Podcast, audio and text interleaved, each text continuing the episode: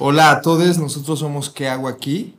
Estoy aquí Claudia con su visión cuántica, Pili con su visión astrológica y yo Diego con la visión desde el tarot y la filosofía de la vida. Ay, sí, ay, sí.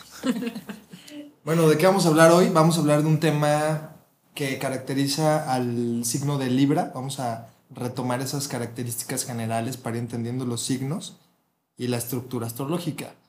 ¿Qué atributos tiene un signo de Libra, Pili? Híjole, todos muy lindos. Es que Pili es Este, Libra, sí. ustedes no saben, pero Pili es Libra. Primero, estar en desequilibrio todo el tiempo como para buscar ese equilibrio. Todo el mundo supone que Libra es súper equilibrado, pero no. O sea, busca constantemente estar en desequilibrio para lograr un equilibrio. Y cada vez que ya consigue el equilibrio, vuelve a desequilibrarse para buscar un equilibrio como en escalerita.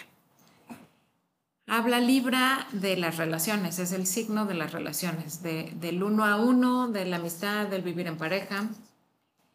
Eh, nos habla de la casa 7, que la casa 7 son sociedades, parejas. Y nos habla como de una energía de no conflicto, entonces a veces también nos metemos en muchos problemas por no decir que no o por no generar conflicto con el otro. De eso habla un poquito el signo de Libra. Ok, y hablando de las características generales, ¿a qué le vamos a dedicar este episodio? Pues yo creo que es necesario dedicárselo a las relaciones, ¿no? Las que nos dan equilibrio, pero que también nos desequilibran. Entonces, ¿cómo categorizar si esas relaciones son saludables o no? ¿Cuándo nos nutren? ¿Cuándo ya no nos nutren? ¿Y en qué esquemas medimos las relaciones? ¿Qué opinas, Claudia, al respecto de este tema? Ahorita que Pili habla, habla de las características de Libra, que busca el desequilibrio para ordenar, desde el punto de vista como más del pulso del corazón, la clave para un Libra puede ser encontrar un ritmo para poder ir balanceando entre el caos y el orden. Como Cuando, un surfeo de la vida. justo, justo como olas ir te dar un surfeando. revolcadón, pero si la sabes bailar, pues te la pasas muy Y bien. también si sabes elegir. Claro. De repente si un Libra no elige sus batallas, va a colapsar dar tarde o temprano. Claro, como surfista no te avientas a la olita pinchona que ahí viene, te esperas a la, A la super buena. ola. Ujú. Que es la que te va a elevar. O sea, básicamente el que surfea quiere poder estar en la cresta de la ola. Y aquí la paciencia es clave. Si un Libra es arrebatado, forza su ritmo interno y también forza el ritmo en sus propias relaciones. Y entender que también la relación, cada relación tiene su propio pulso, tiene su propio ritmo.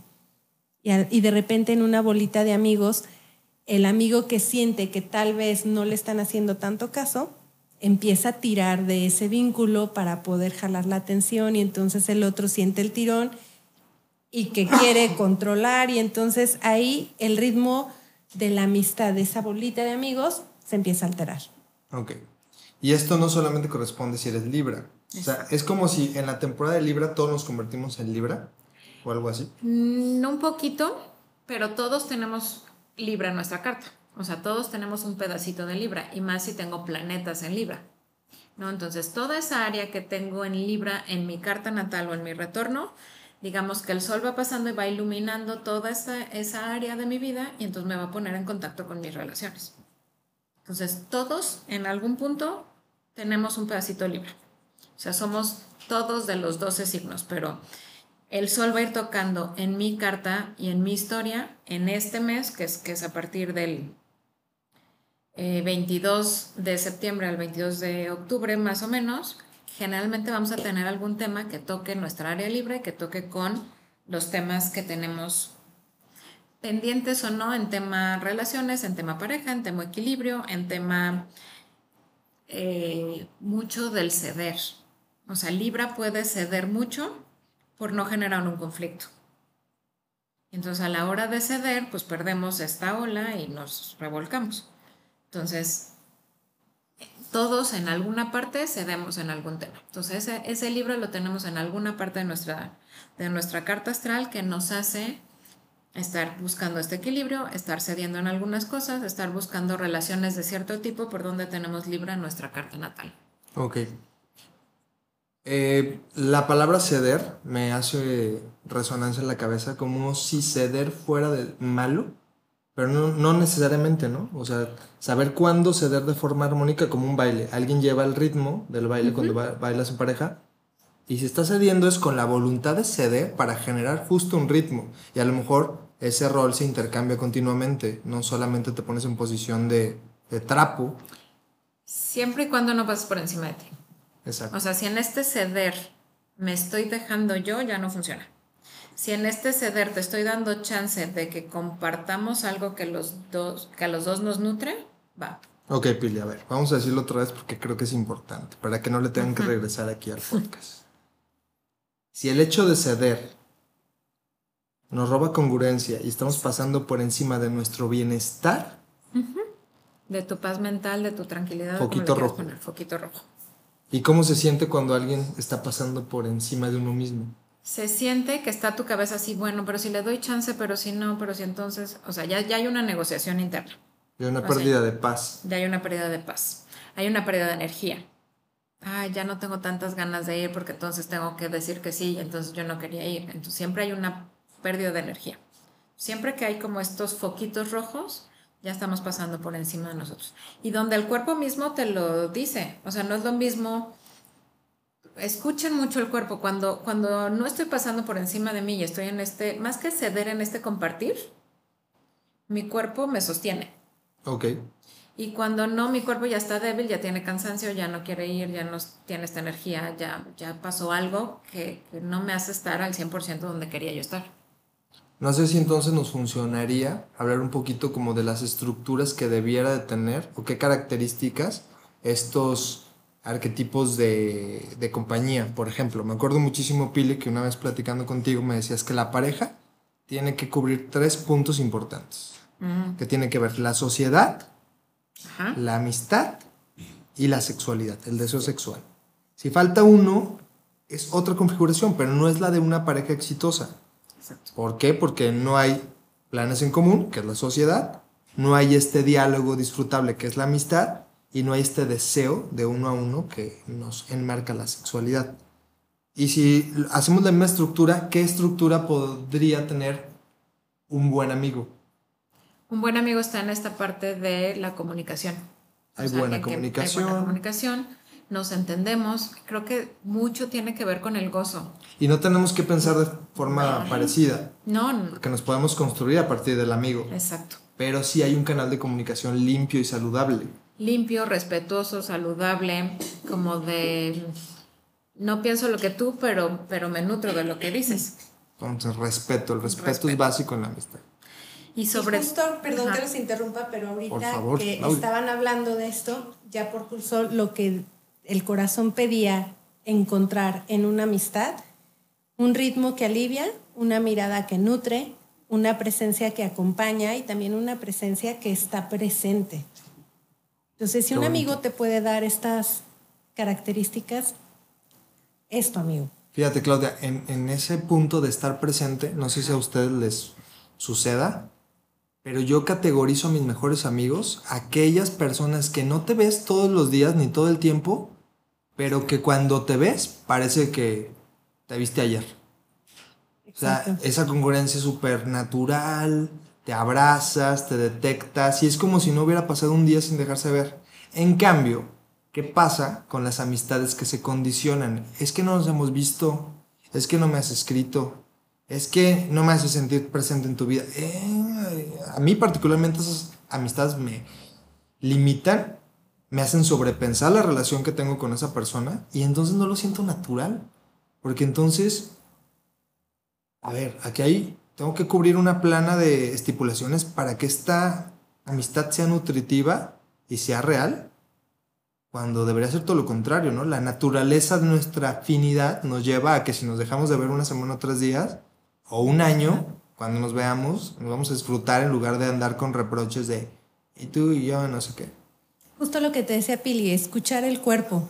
Si tú recibes una llamada o simplemente al leer un mensaje, ya sientes si es demanda o es una necesidad auténtica de que te quieren ver y quieren compartir. Creo que es una de las características en la amistad importante. Cuando es desde la exigencia, ya no funciona. Ya, ya no va a nutrir a las dos partes de la misma forma. Porque cuando exijo, ya no, ya no estás en este baile. Ya alguien quiere dominar el baile, por ejemplo. Ok. Entonces, sin exigencia tendría que presentarse. Y, en- y aunado a esta no exigencia, también la parte flexible que creemos que un amigo debe de cubrir todas las necesidades en la amistad y en realidad no. Tienes el amigo con el que la pasa súper bien y a lo mejor en forma muy trivial, muy de la pachanga y a lo mejor tienes al otro amigo que es más profundo y que sabes que puedes abrirle tu alma y a lo mejor tienes al otro amigo con el que es el plano chamba, proyectos y que me va a entender. Entonces también eso va a ayudar mucho a que seamos flexibles con el tema amistad. Porque a lo mejor el amigo que quiero que cumpla todas las demás áreas, pues no puede darme lo que no tiene. Claro.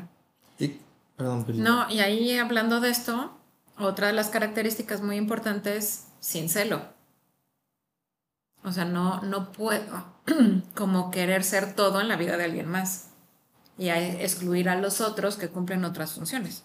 Y eso se da mucho como en esta exigencia, ¿no? O sea, va muy de la mano. Estoy celoso de, y no lo digo, pero de lo- del otro amigo que cumple otra función porque entonces pierdo exclusividad. ¿Y de dónde crees que parte esta necesidad de ser exclusivo para alguien? Híjole, creo que va muy, muy, muy, muy atrás. y a veces es desde que llegó el hermanito y dejé de ser exclusivo. Ok. O a veces es desde, pues estuve en el kinder donde no aprendimos a compartir o fui tan consentido de algunas cosas que todo tiene que ser para mí. O sea, podría haber muchas, muchas causas, pero yo casi puedo afirmar que muchas vienen como de nuestros primeros años Ok. en el cómo aprendí a relacionarme con los compañeritos del kinder, con mis hermanos, con mis papás desde yo siendo chiquito, con, con, con la vida. Ok. Pongamos un ejemplo. ¿no? Vamos a pensar en algo que nunca me ha pasado en la vida. No es cierto, sí. Supongamos que tengo un amigo, ¿no? Y ese amigo se genera de una forma muy natural, y filosofías en común, y se, hay buena plática, y jiji, jajaja. Pero llega un momento donde esa mitad se empieza a condicionar. Oye, no nos hemos visto. Ah, ok, sí, por azares de tu trabajo, la vida. Oye, este. Creo que lo que dijiste el otro día me lastimó por esto y cual o cual. No sé. Y ya te empiezan a ser un poco responsable. Fuiste tóxico en aquella situación que no sé qué, no sé cuál. Y entonces ya estás sobrepensando qué decir y qué no decir para que la otra persona que aprecias y que, y que le tienes cariño, pues no la pase mal porque tampoco quieres ser responsable de su malestar, ¿no? También me acuerdo mucho, Pili, que un día me platicabas que uno es responsable de lo que dice, pero el otro es responsable de cómo lo recibe. Pero en, en las amistades surge mucho de aquel día dijiste y no te lo dije y me lastimaste y no sé qué. Yo sí pondría foco rojo también en cuando la comunicación es clara, cuando no pueden compartir un sí o un no que tenga el mismo significado, yo alejaría un poquito. Puede haber muchas cosas afín, pero si no tienen el mismo lenguaje de un sí y de un no, y no se sienten protegidos de que esa persona pudo haber dicho un chiste súper malo, pero sé que me quiere tanto que no me lo dijo para agredirme, ¿no? Y creo que más que este sí, no, me suena un poco a límites.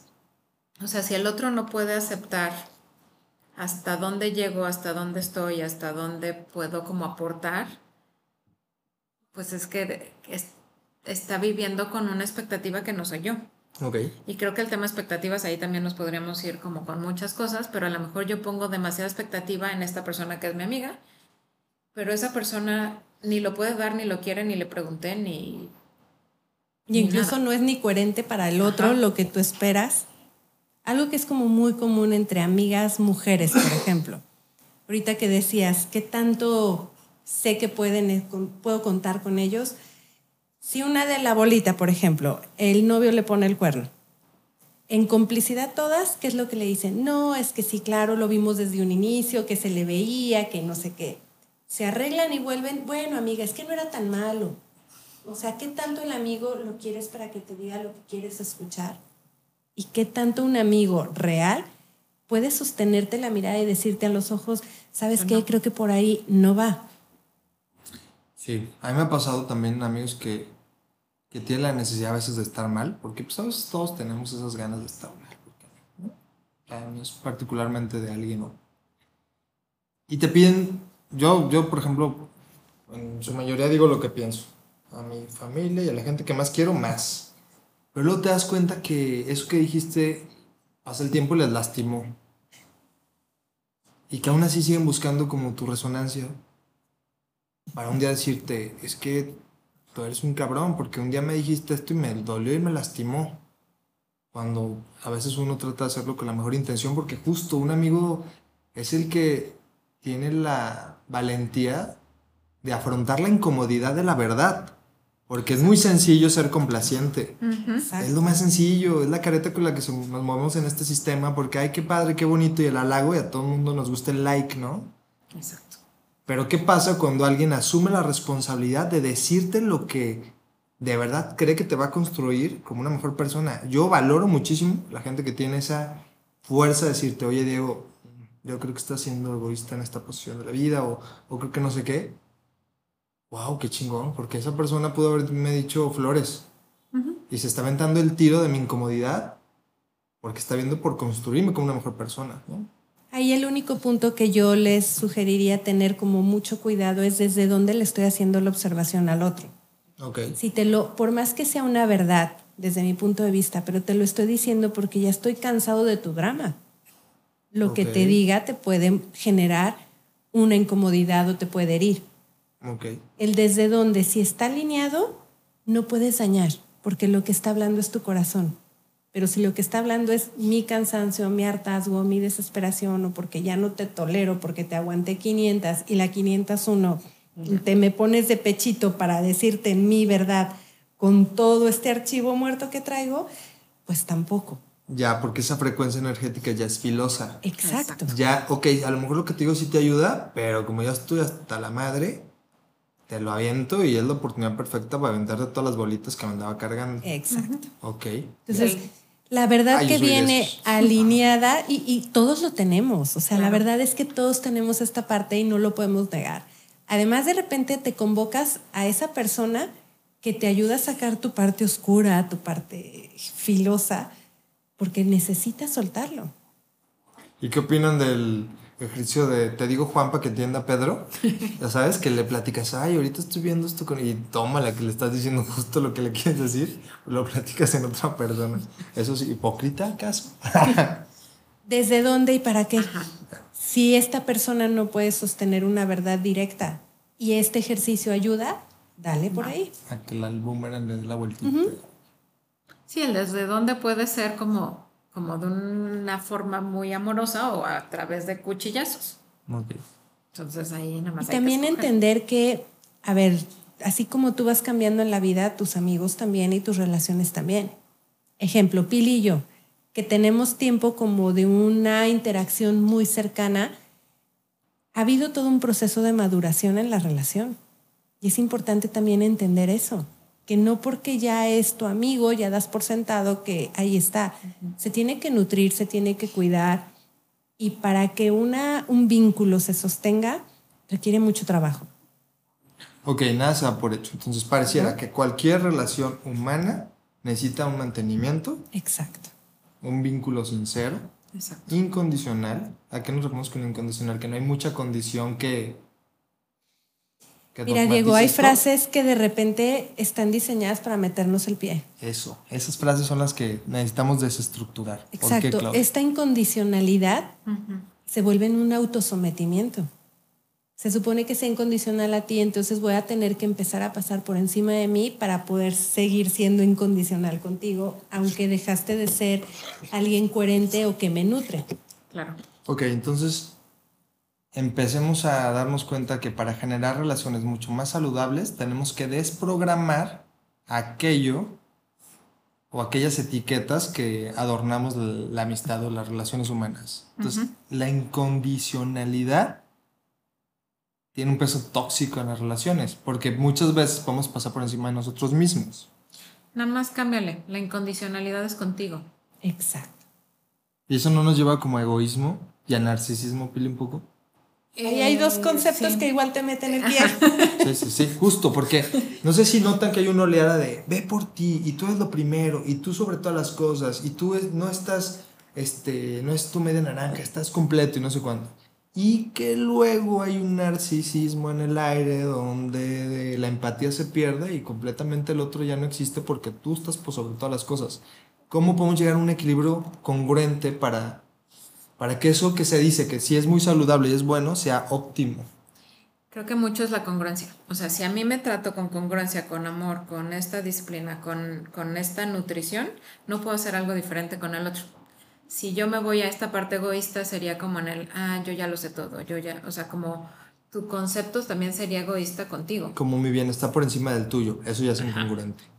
Pero mi bienestar va a nutrir eventualmente tu, bienestar, porque yo me siento pleno, me siento lleno, y si en mis manos está que tú también te sientas lleno y pleno, con mi simple presencia, pues, como eso, así funciona un poco. Y hay, hay una clave también que es como muy, que les puede servir mucho.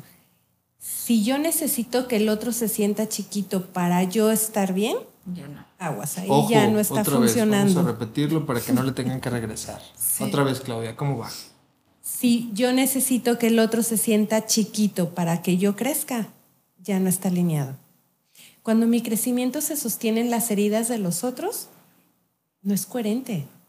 Qué fuerte, ¿no?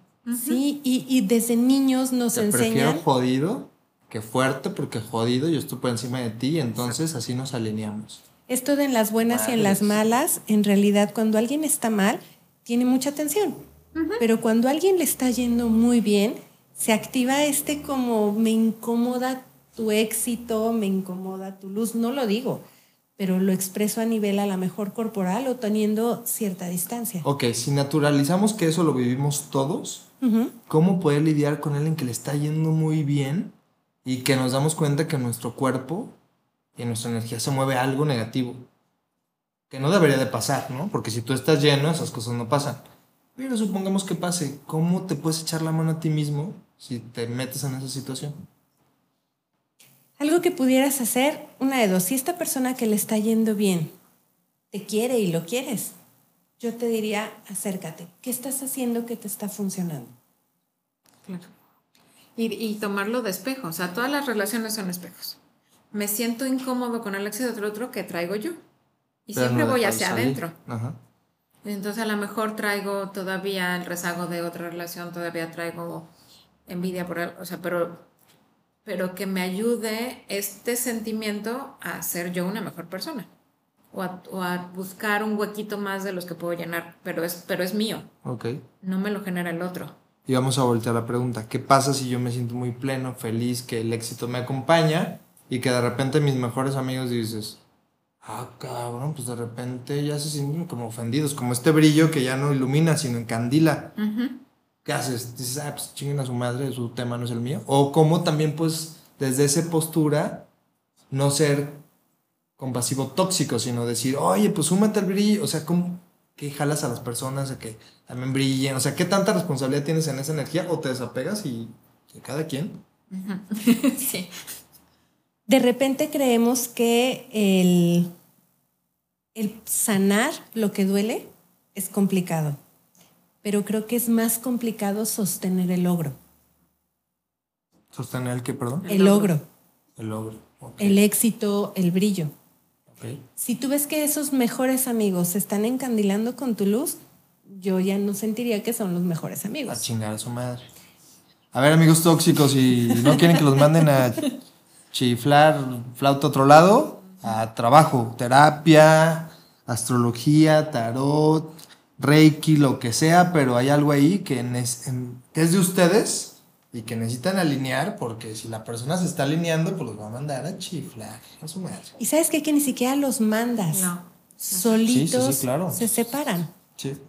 Y cuando estás cómodo con tu brillo y empiezas a estar cómodo con tus logros, empiezas a traer personas que están cómodas con su brillo y con sus logros y entonces vas cambiando de frecuencias y vas cambiando de relaciones también sin que sientas que estás pagando un precio por crecer. Ok, voy a poner un ejemplo todavía más rebuscado. Una persona tiene éxito y se siente plena y ve que alguien se encanta. Pero esta persona de éxito tiene este espíritu rescatador Y entonces se clava en los amigos jodidos para quererlos a huevo, bueno, a la fuerza jalar a este éxito porque yo creo que tú eres y al final terminan perdiendo muchísima energía. ¿De dónde viene ese instinto rescatador que justo no cambian de frecuencia, sino se clavan en estar ayudando? Pero eso es tóxico al final. Si todavía hay un espíritu rescatador, todavía nos falta chambearle en algo. Ok. ¿De dónde parte el espíritu rescatador? De este a lo mejor ahí sí es un poquito egocéntrico o egoísta donde yo tengo más herramientas que tú y no es real. Y entonces justo te sientes más cómodo con personas más jodidas para sentirte hábil para echarles la mano. Exacto. Entonces yo tengo algo que el otro no y entonces ahí voy. Pero pues no, o sea, todos somos un producto no terminado. Ok. Estés aquí, estés acá, estés donde estés, todavía no estás terminado. Entonces, ese instinto de Mesías es tóxico. Sí. No lo quieran maquillar de... Ok.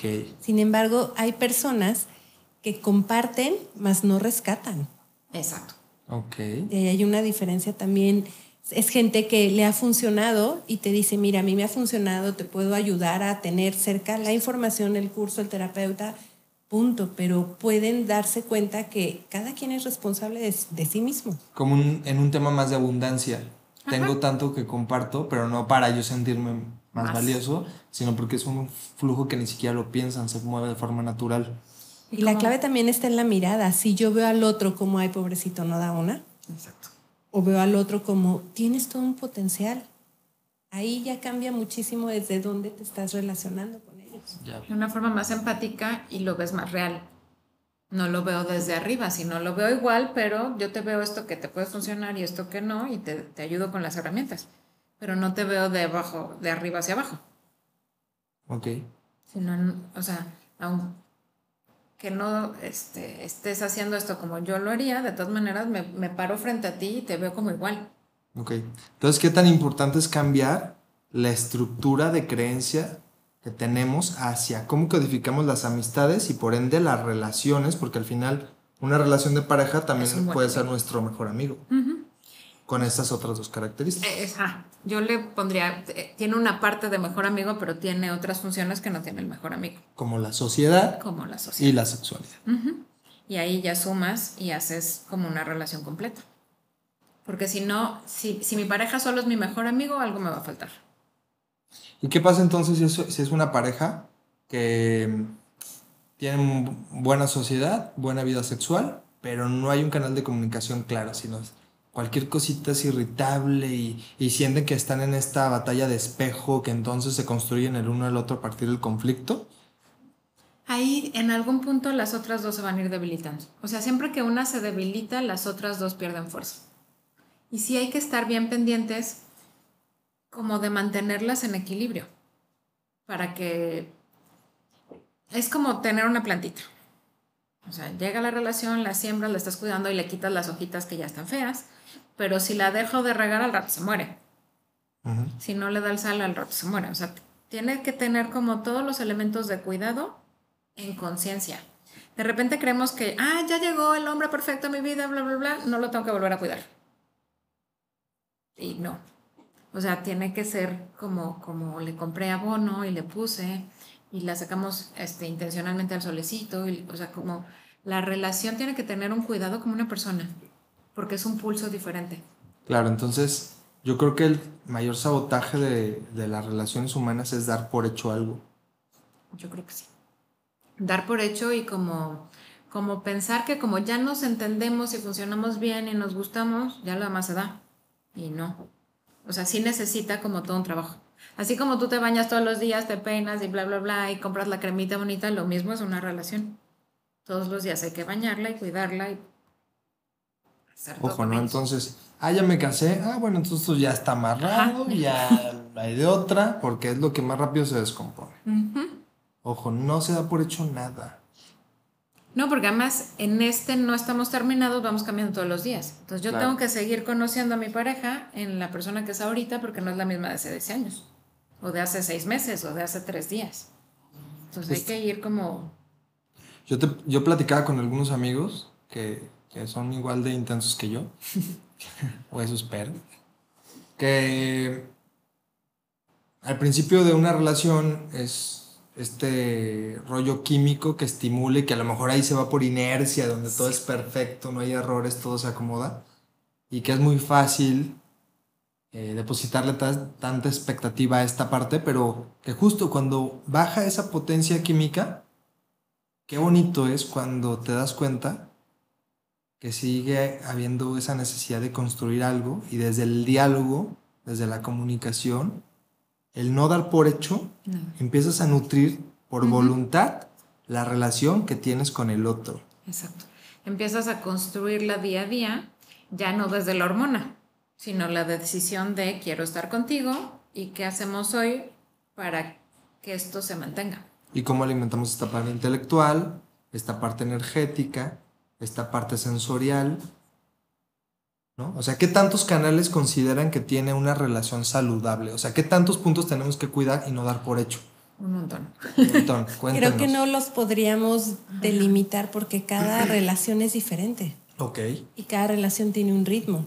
Y esa parte que toca Pili de la hormona, por ejemplo, que pasa mucho en los matrimonios. Obviamente al inicio hay mucha intensidad en la sexualidad, pero conforme van pasando los años o van llegando los hijos, es un aspecto que también cambia demasiado.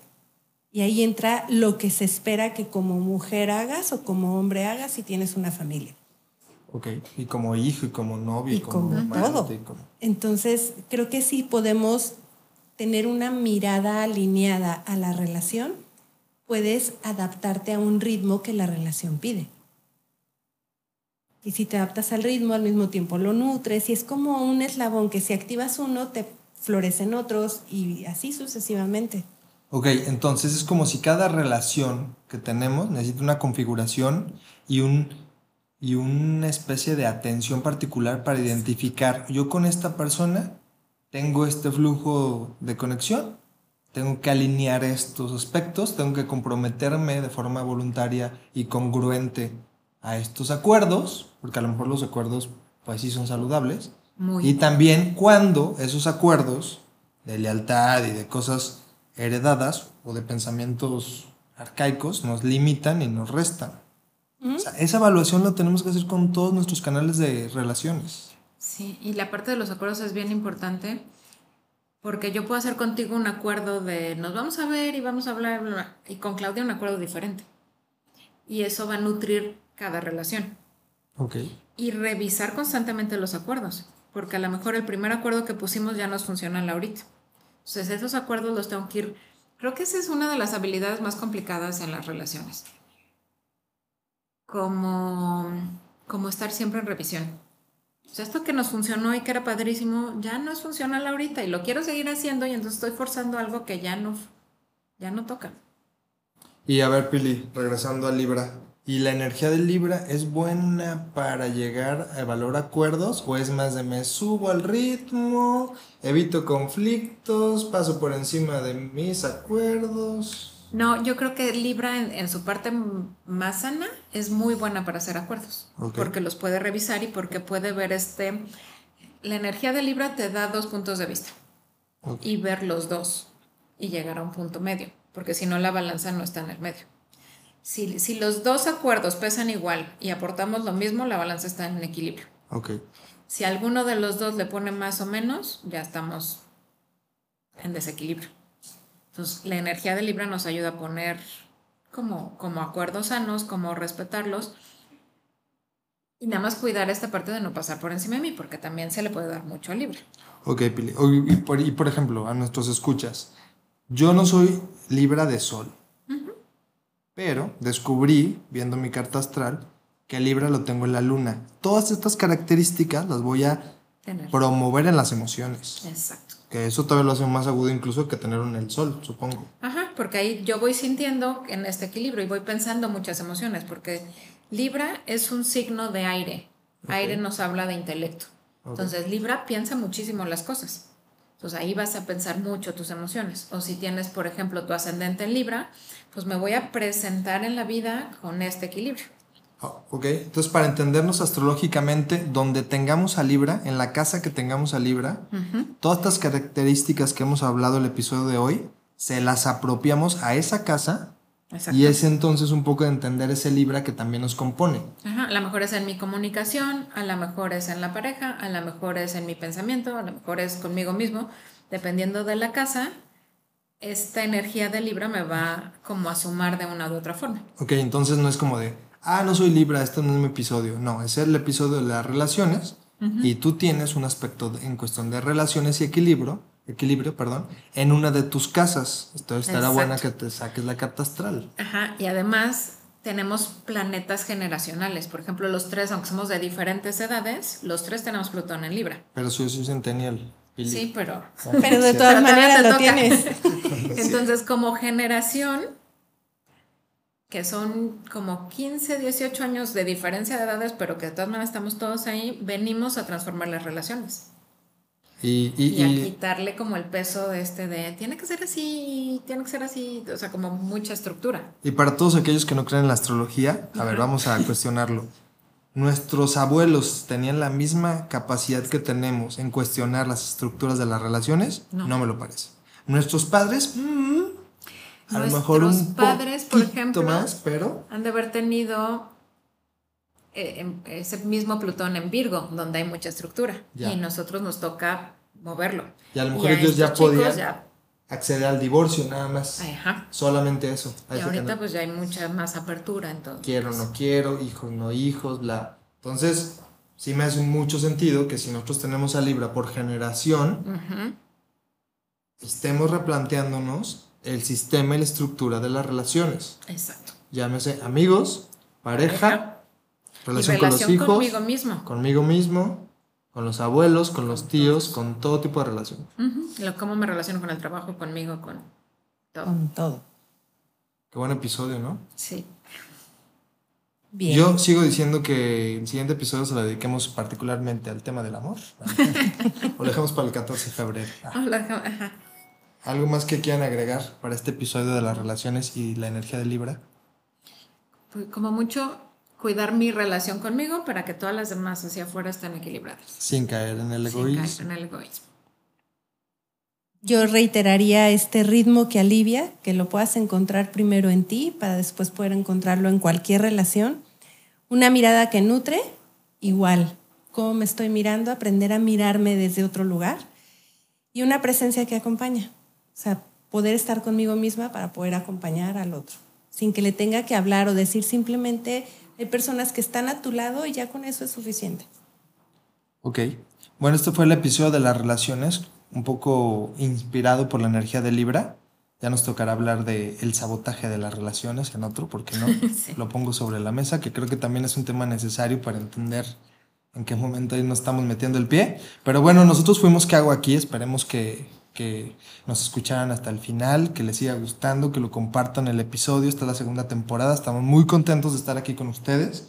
Recibimos todo tipo de retroalimentación. Quien nos conoce, escríbanos. Y pues nada, yo soy Diego. Yo soy Pilar. Y yo soy Claudia y si hubiera algún tema que quisieran que tratemos desde el punto de vista tarot y punto de vista astrológico y cuántico, pues bienvenidas sus sugerencias. Bye. Gracias, adiós.